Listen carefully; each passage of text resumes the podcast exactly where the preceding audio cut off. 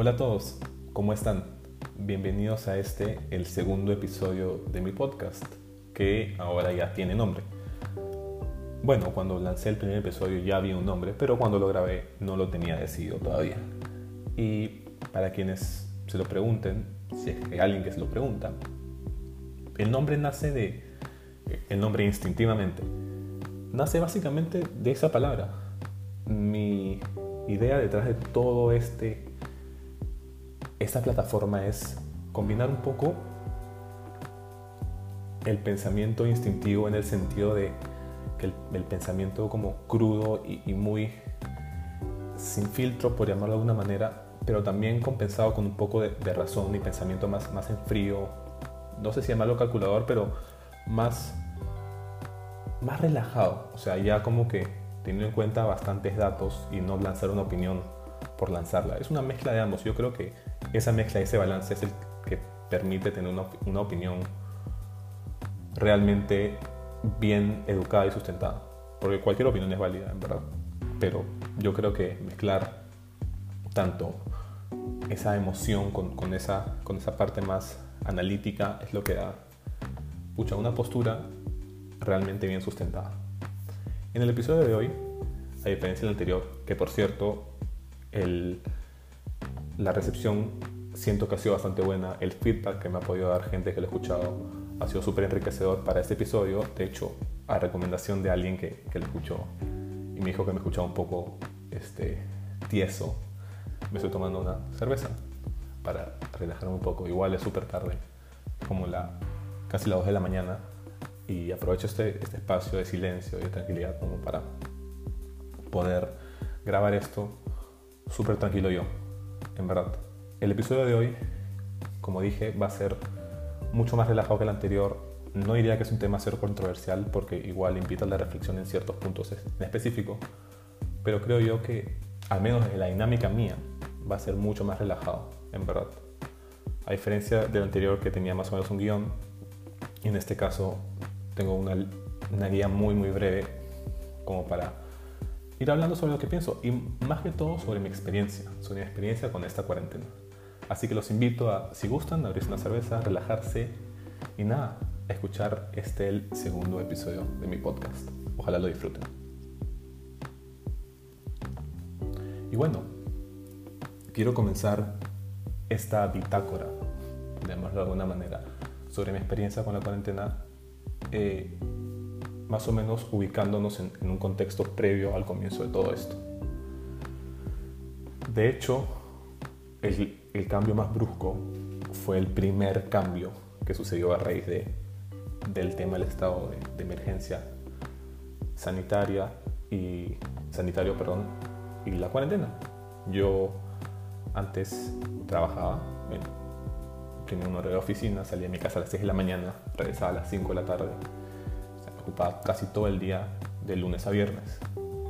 Más allá del, del tema de la experiencia laboral y de bueno, el tema económico, lo que yo más valoraba de mi trabajo anterior era la calidad de gente, tanto compañeros como superiores, como jefes, todos. Siento que era un equipo muy, muy bueno, en verdad. Y eso es lo que más me ha penado de, de cómo se dieron las cosas, de tener que haber cortado prematuramente ese vínculo laboral que como digo, más allá de la experiencia laboral, que obviamente es importante, y el tema económico que también obviamente lo es, es, siento yo, el ambiente. Era un ambiente súper grato en el cual yo me sentía súper cómodo.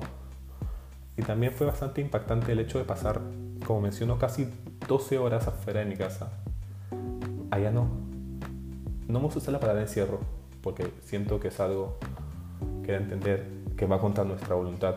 Yo lo veo más como un sacrificio entre comillas, ya que yo creo que debe nacer de cada persona. Obviamente está estipulado, era, está ordenado, pero me parece lo más importante es verlo como, oye, yo me quedo en casa porque es mi granito de arena, ¿me entienden? Como digo, era, fue súper raro en realidad pasar de de eso, porque no solo era yo quien estaba fuera de casa, era mi papá, era mi mamá, era mi hermano, la casa en verdad para más vacía que llena, honestamente. Y de repente ya no, éramos los cuatro bajo el mismo techo, básicamente 24/7, salvo algunas compras y algunas salidas que la mía recién fue como un mes después de comenzar la cuarentena, alrededor de mediados de abril, que en esa época todavía se, se tenía esta dinámica de ciertos días salían mujeres y ciertos días salían hombres. Y cuando yo salí era como, era súper loco, porque eran puros hombres en la calle. Parecía como que una película de ciencia ficción, en verdad, bien, bien extraño. Habiendo dicho esto, yo creo que el más beneficiado, teniendo en cuenta que estábamos los cuatro, papá, mamá, hermano y yo en la casa, fue mi perro, Gastón, porque pasó, como menciono, de estar casi solo todos los días en la casa a tenernos al alcance de sus patitas y a su disposición, a su disposición total todos los días, todas las horas del día. Yo imagino que bueno hasta ahora, porque tampoco es que nosotros salgamos a cada rato. Nos tiene, nos tiene ahí nomás cuando, cuando quiera puede acercarse a nosotros y debe ser como que súper loco como repentinamente también para, para ellos, para los perros en general, es como, oye, ahora están todos acá. ¿Qué pasó? No lo sé. En fin, hablando de eso, también me gustaría dar un poco eh, de información o de, de, la perspectiva dentro de mi hogar. La convivencia ha sido bastante buena. De hecho que sí. Mal que bien, yo considero que hemos respetado la privacidad de cada uno de nosotros, teniendo en cuenta que es un departamento no muy grande y no es lo más fácil del mundo, pero siento que la dinámica de la convivencia ha sido súper buena y súper sana. En verdad, tengo, bueno, conocidos, personas con las que he conversado, que, cuya experiencia no ha sido la mejor, porque igual, de hecho, choca. O sea, pasar de cada uno hacer sus cosas fuera de casa a estar todos metidos. Hay ciertas familias que pretenden como que instaurar una política de pasar tiempo juntos a cada rato y hay otras como la mía que respetan la privacidad pero sí fomentan de vez en cuando unos momentos en familia. En fin, el siguiente segmento de este, de este episodio invita o pretende invitar de nuevo a la reflexión. Invitar a la reflexión. Esa, esa, frase se hace bien, bien común en esta plataforma.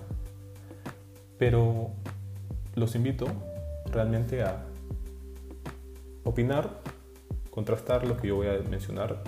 Yo siento que he identificado a raíz de lo sucedido y a raíz de las opiniones de las personas respecto a lo sucedido, ciertos grupos de personas o de gente en base a cómo han reaccionado ante esa situación. Primero está el grupo, considero yo, de los más afectados, que es aquella gente que vive del día a día, aquella gente que si no sale a trabajar realmente no come.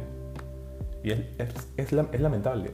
Y no es que, a ver, me encantaría hablar mucho más sobre la informalidad, pero siento que eso merecería un episodio aparte por lo complejo que es el tema de la informalidad.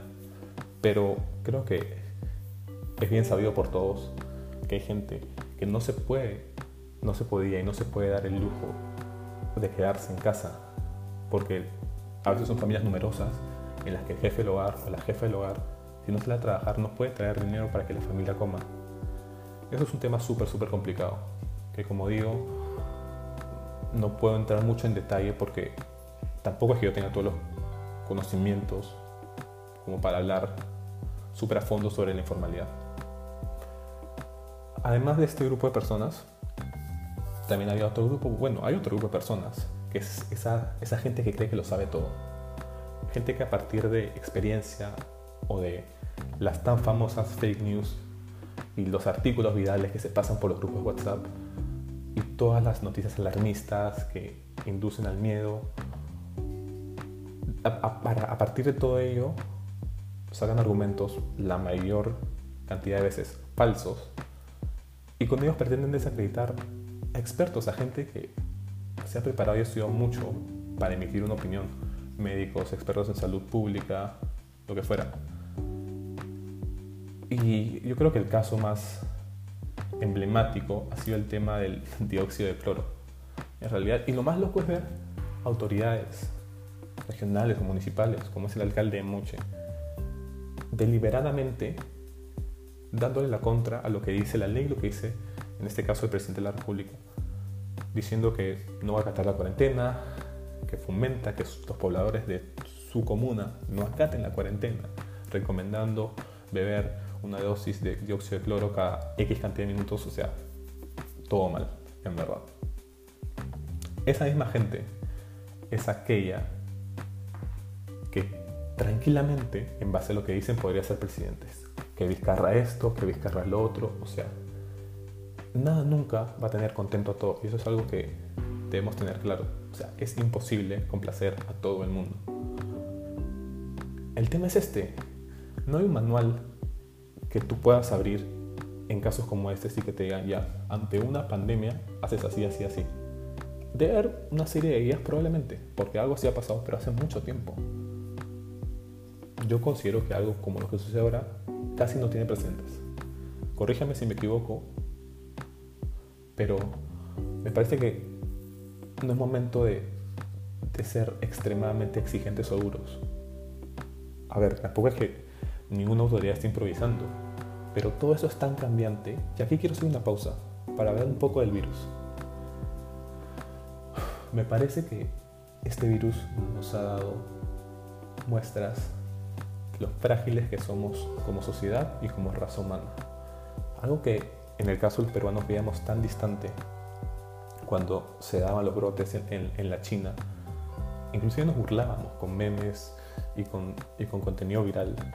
Lo veíamos tan distante. En cuestión de días, semanas, nos, tocó la puerta. Y desde que nos tocó la puerta no nos ha dejado. Nos tiene sumidos en crisis. Algo invisible. Algo que tan diminuto y tan minúsculo a toda la sociedad y la raza humana la ha traído al piso. En verdad, eso es algo que cada vez que lo digo, cada vez que lo pienso, todavía me cuesta creerlo. Es bien extraño. Pero bueno, volviendo al, tema de, los grupos de personas, su reacción ante la cuarentena, también, además de la gente que, que cree que lo sabe todo, hay gente que actúa como si no pasara nada. Gente que cree que eso no es real, gente fanática de las conspiraciones, de las teorías conspirativas, que, a ver, yo me considero, o sea, no, un fanático, pero me interesa mucho leer sobre, sobre esta clase de cosas, porque me parecen dentro de todo interesantes, o sea, hay gente que se da el tiempo de, de hacer investigación o en todo caso crear esas teorías. Pero de ahí a, a, decir que este virus es creado por un grupo selecto de personas, un séquito de las potencias del mundo, con la finalidad de controlar a la población humana, o sea, si en verdad quisieran controlarnos o controlar nuestro crecimiento como población, hubieran muerto más personas de las que han muerto hasta ahora. No sé, yo lo veo más o menos por ese lado. Y por último, está la gente que creo que es una combinación de los dos puntos anteriores. Esa gente que sale y hace lo que le da la gana. Gente que tal vez no profesa o no comenta o no dice o esta vaina no es real, pero sí actúa como si no lo fuera.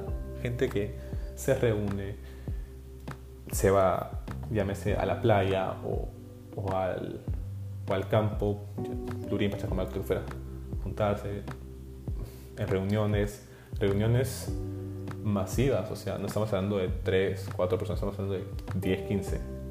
Y yo creo que hay, hay algo con estas personas, o sea, indolencia indudablemente, ignorancia tal vez. ¿Qué es lo que motiva? ¿Qué es lo que no te deja tranquilo y no te deja quedarte en tu casa. Y sabes que, oye, sales a, tomar, sales a, bailar lo que quieras después. O sea, hay gente que está muriendo. Y la próxima persona que muere puede ser un familiar. Yo no soy partícipe o, no me gusta ir con la onda de, culpar a las personas por la muerte de sus familiares. Por ejemplo, si un amigo mío va a alguna fiesta o reunión y contagia a un familiar, me parecería súper mal aún decirle, oye, esta persona se me por tu culpa, porque es simplemente echar más leña al fuego, pero hay que ser conscientes, hay que ser bastante conscientes. Y bajo esa línea de la conciencia, hay algo de lo que me gustaría hablar. Es el rol de los medios de comunicación en todo este tema de la pandemia, la cuarentena, esta emergencia, etc. No es secreto que no a raíz de este del virus, los medios de comunicación, al menos a nivel nacional, son expertos número uno en dar malas noticias. Prensa televisión y lo más probable es que te encuentres una noticia sobre asesinato, robo, violación, feminicidio, etcétera, etcétera, etcétera.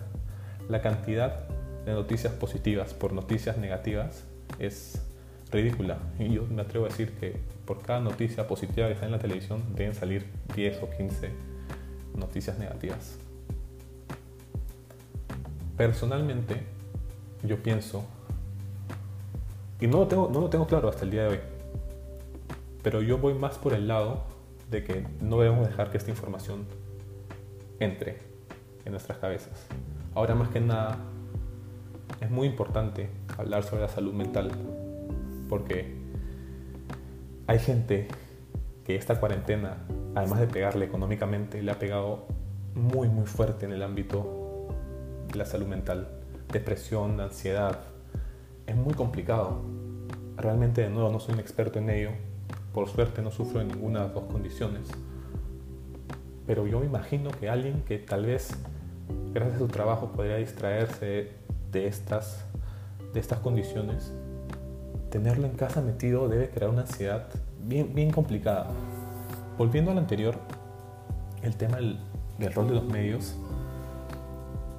esta es mi pregunta. ¿Hasta qué punto debemos dejar entrar información en nuestra cabeza con la finalidad obviamente de informarnos, vale la redundancia, sobre la realidad nacional y mundial? ¿Hasta qué punto debemos dejar entrar información y hasta qué punto debemos salvaguardar nuestra salud mental?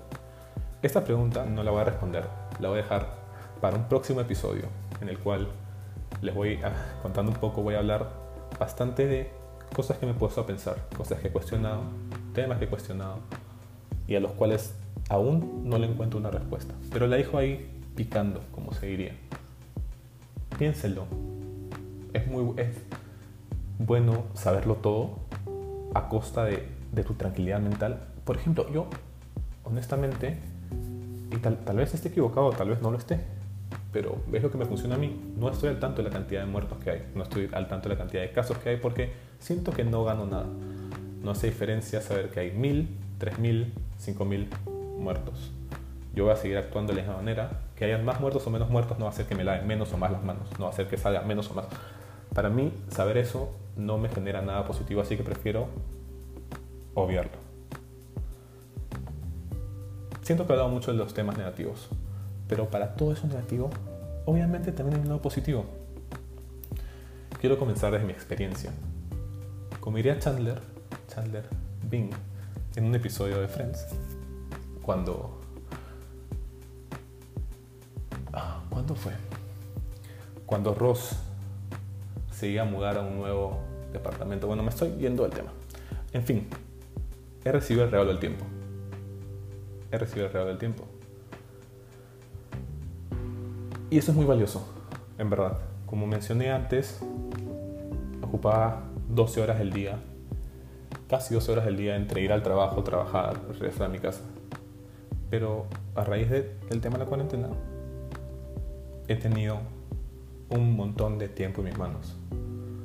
Si ah, lo he desaprovechado, tal vez hueveando, muy probablemente.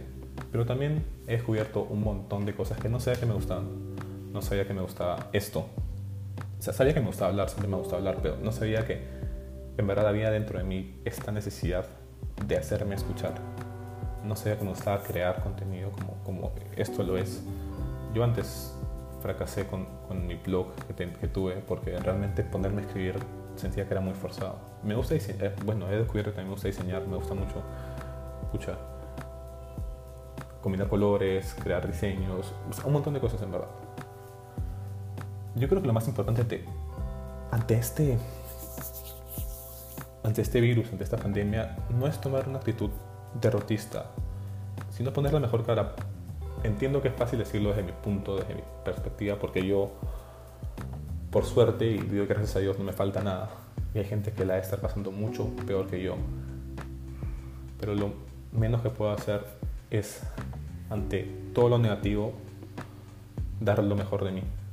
Hacer todo lo que esté en mis manos para crear de todo esto, todo esto negativo y malo lo mejor. Evidentemente, también han habido personas que piensan como yo y vieron esto como una oportunidad.